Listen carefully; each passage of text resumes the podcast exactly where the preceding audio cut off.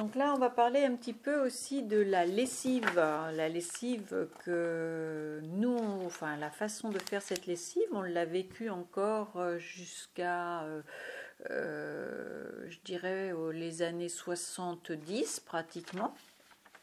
les femmes allaient faire la lessive dans le rio, mais pas dans n'importe quel rio. Elles n'allaient pas à n'importe quel endroit. Il fallait que euh, à côté de l'endroit où elle se posait, il y ait des grandes pierres plates pour qu'elle puisse euh, étaler le linge pour qu'il sèche.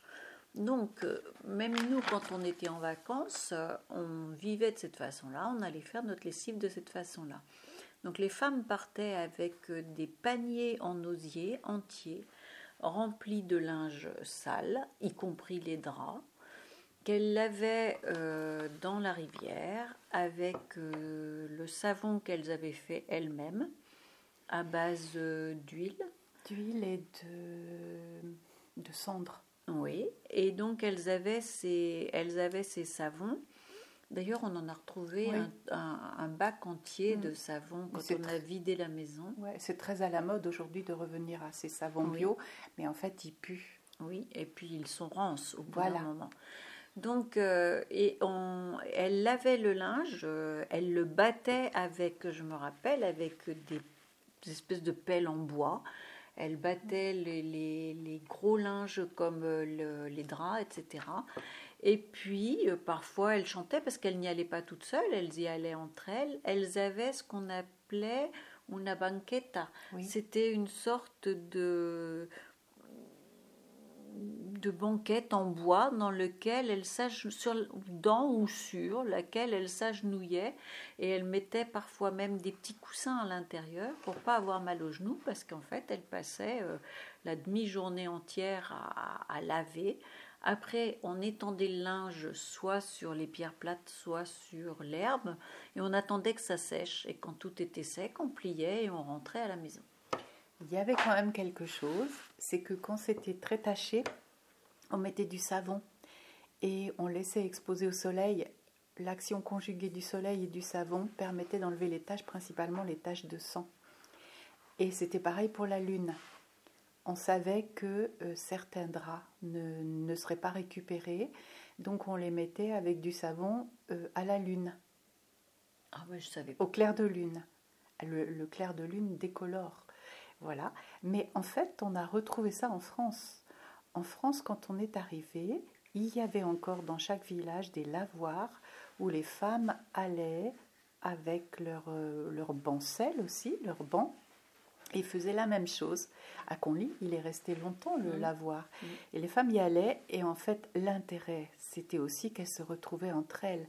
Parce que ce qu'on oublie, c'est que aussi bien les femmes que les hommes vivaient très peu enfermés à la maison et vivaient très peu de manière mixte. En fait, comme les métiers n'étaient pas mixtes, ils se retrouvaient entre eux.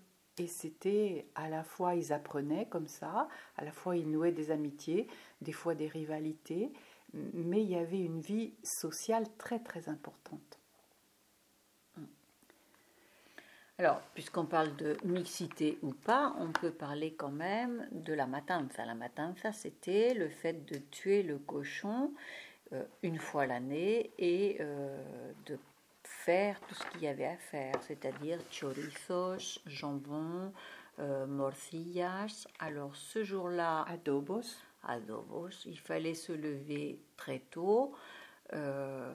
moi, j'ai souvenir qu'on se retrouvait toutes les familles ensemble, c'est-à-dire trois ou quatre familles réunies, puisque tous les hommes s'occupaient de tuer le cochon, de débiter le cochon, euh, de faire, je me rappelle, euh, de tirer le sang pour faire, euh, comme on dit en France, le boudin, mais qu'on faisait frire et qu'on mangeait de cette façon-là. Ce jour-là, de tailler le cochon en pièces, les femmes avaient préparé la veille ou l'avant-veille des tas de pas des sauces, des tas de bacs entiers, de bassines entières dans lesquelles elles avaient préparé euh, tout ce qu'il fallait pour faire les chorizos, pour faire les adobos, etc. et il n'y avait qu'une machine pour cinq ou six familles pour transformer la, la, viande en viande hachée. Donc c'était une machine qu'on fixait sur une table en planche et euh, voilà. On, tournait une manivelle. On tournait une manivelle et au bout de cette machine, on mettait euh, les boyaux, les tripes du cochon que les femmes avaient lavé mm. précédemment, euh, lavé et lavé et relavé.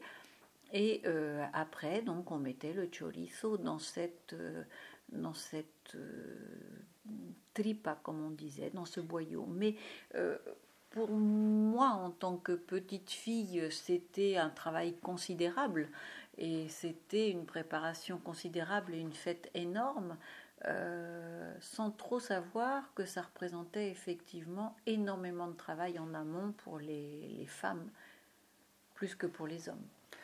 Euh, si, les hommes devait tuer, oui, mais le mettait sur une échelle, le découpait.